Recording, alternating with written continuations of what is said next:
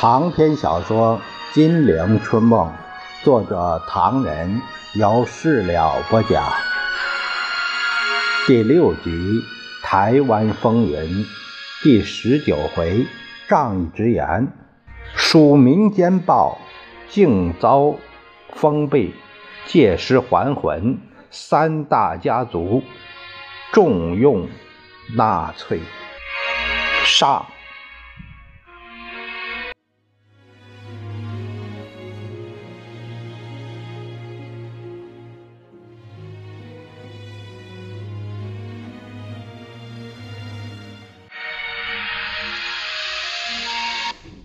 话说蒋介石在军事上屡战屡败，在政治上也是危机四伏，举国骚然，民不聊生。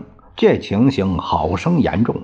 上海市长吴国桢报告，上海米粮情形非常严重，米价扶摇直上，弄不好眼看变出漏子。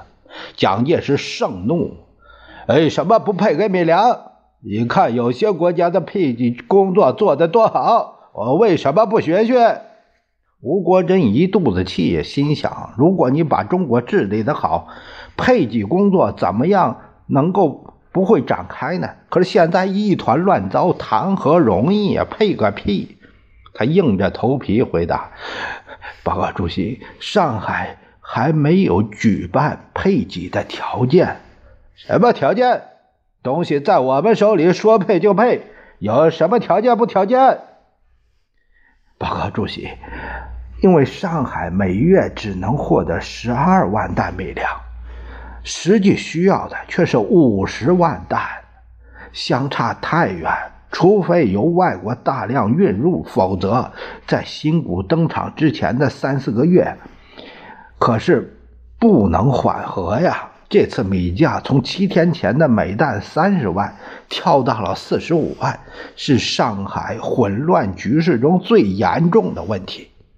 我看，要是共产党在捣蛋，要不怎么会有抢米风潮？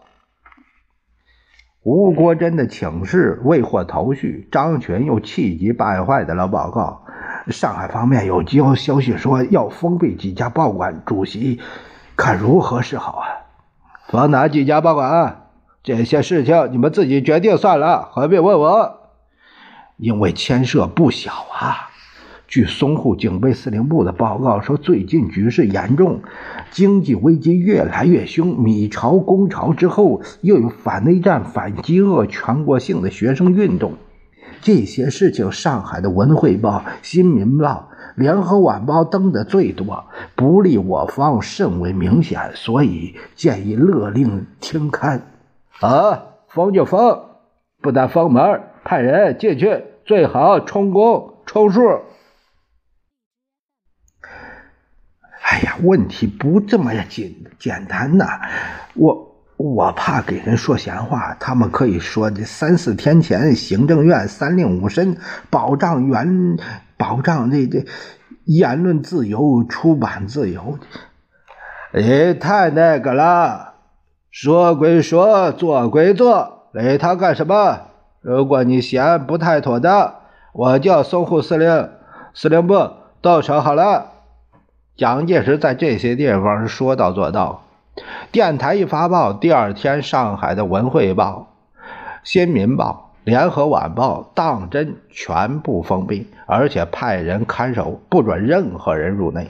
这样一来，纸上舆论没有了，口头舆论又群情鼎沸，不可终日。陈布雷这一阵精神极差，长吁短叹。闻讯骇然，他向蒋说：“这件事情很糟，我们做错了。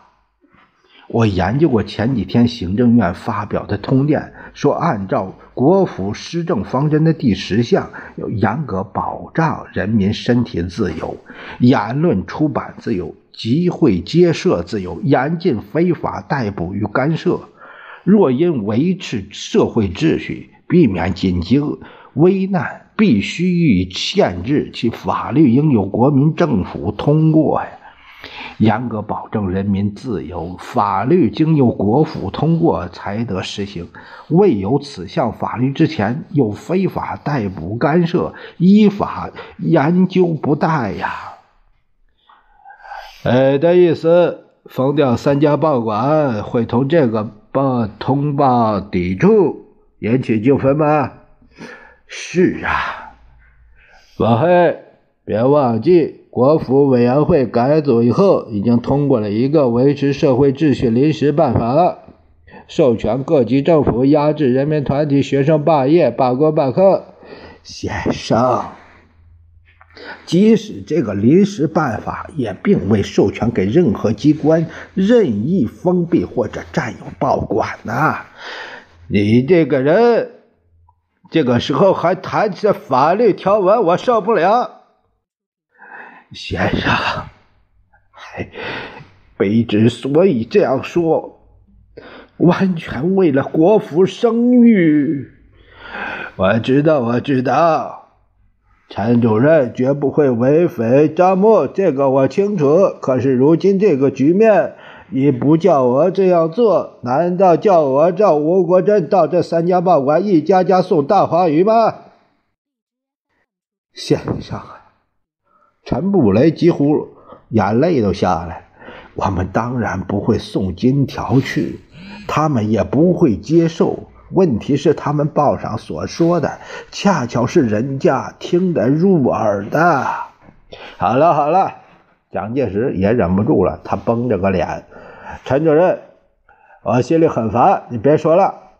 你知道五分钟前发生的事情，也够我伤脑筋的了。东北参政员就猛烈抨击我的军队，说他们军纪败坏，作战无方。青岛闹出人命，美国海军陆战队的军人和我们军官在一家酒吧，呃，争风吃醋打架，美国军官一死一伤，我们有一个空军也受了伤。蒋介石一个拳头砸在了桌子上，砰砰的，多多的响。杨锡平，你说你叫我怎么办？这是五分钟前得到的，我一天要听多少坏消息？陈布雷顿时是张口结舌，怅然而去。他分明还想上上调陈，企图挽回蒋介石的厄运，来表示他的忠贞。但蒋介石显然一无雅量，二无雅兴。也只得回房，躺在床上怨命。蒋介石心头又何尝痛快？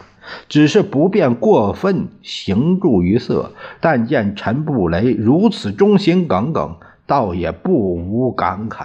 正想再召见几个大员谈谈，不料宋美龄带来。个洋人回来，一见面就热情的介绍：“达令，这位是刚从华盛顿来的，他有极重要的机密事情，当面同你谈谈。什么事啊？回头等他说吧。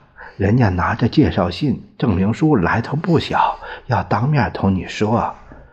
说吧，说吧，我看他说什么。”接着，双方寒暄了几句。那杨克劈头就问：“蒋将军，美国现在很想了解希特勒的余党在你们中国干什么？”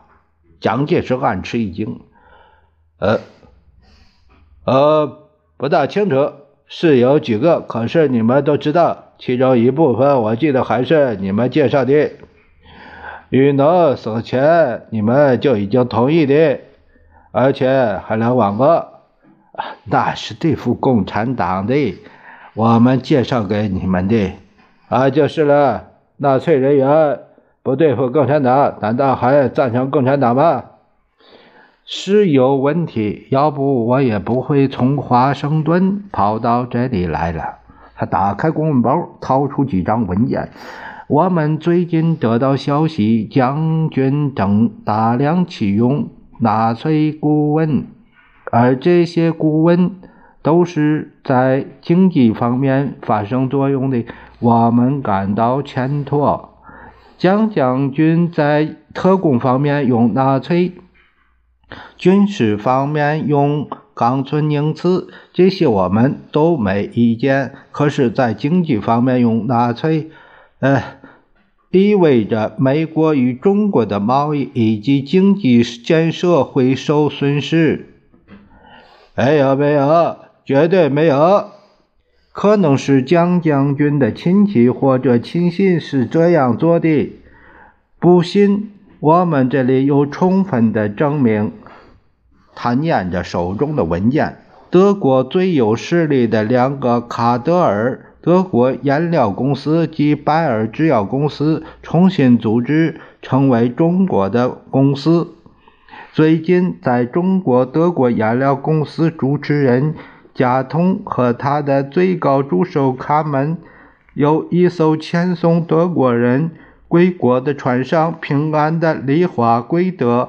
他们两个人已受聘为宋子文的顾问，同时著名的纳粹合作者汉斯博士也以难民资格搭船来到瑞士，在展示他一直是德国颜料公司的顾问。正当这三个人在欧洲商谈的时候，中国在德国颜料公司另一董事库恩的指导下，重新组织一个新德国颜料公司。这个公司的十个主要人中有七个是正式纳粹党员。拜尔是。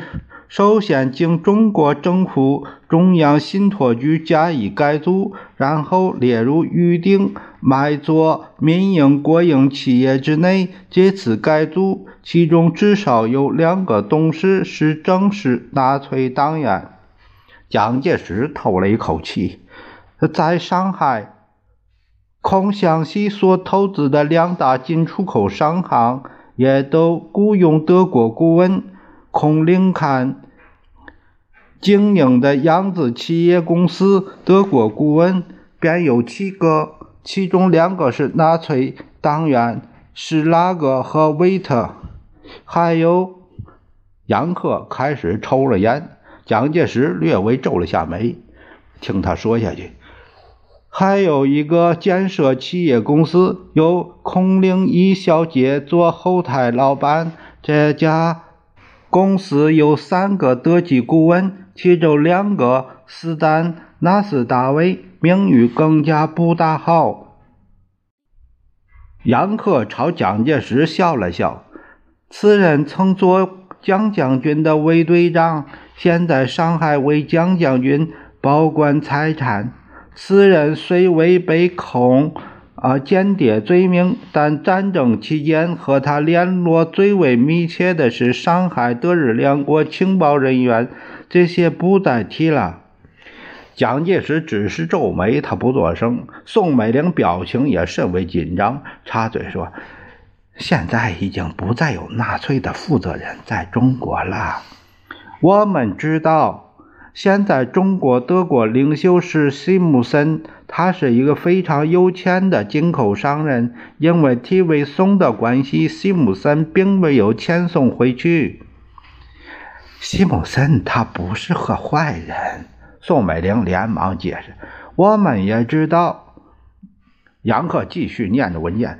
西姆森是德侨协会领袖，所有德国人必须参加他这个组织。他不但将某些德国人藏起来，以免送回德国，而且他有很大的实力，甚至在华的德人。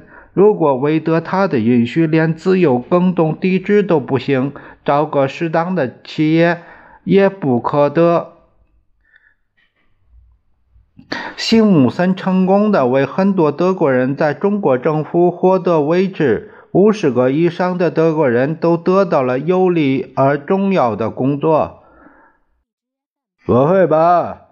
这里说的很清楚，这里已经查到了，有五个是党卫队员，两个冲锋队员，三个属于纳粹另一个武装的组织。不会吧？譬如阿姆大哥以前是西门子公司二等人物，现在归国交通部任顾问。蒋介石没说话。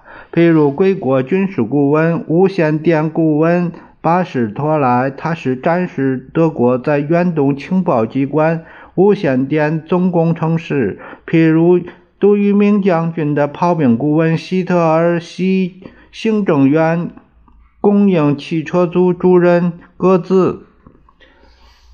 呃，不别念了，不别念了。蒋介石有点不烦不耐烦了。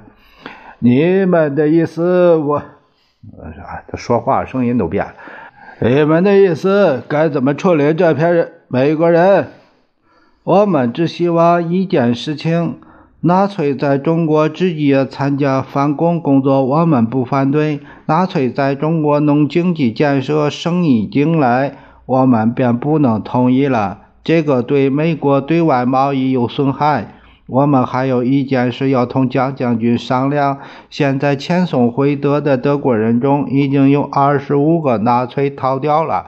听说已逃到天津，打算在山西找阎锡山去。找他做什么？因为华北纳粹领袖为了占领时已在太原服务。呃，他的兄弟埃米尔·占领时有名的电影明星。是吗，夫人？宋美龄勉强扮着笑容。是的，我看过詹宁式的电影，但与这事无关。您的意思，希望我们做些什么呢？非常简单。呃，纳粹可以用经济方面不能让他们插足，这个大大损害了美国的利益啊，损害了中美双方的利益。我们考虑到蒋经军可能不大清楚，所以把现成的副本由我专程送上，请蒋将军参考参考。他把文件一搁，咧着嘴一笑，弦外有音地说：“现在外面有一种传说，说中国同美国的感情不错，但中国与纳粹的参与相处更好，其中有些什么奥妙，人们便不得而知了。”呵，呃，不过这种说法当然不可靠，我们不提了。只要蒋将军已经知道就好。蒋介石恨透了这个杨克，但对他却分外的客气，千言万语，希望华盛顿对这些事儿不再介意。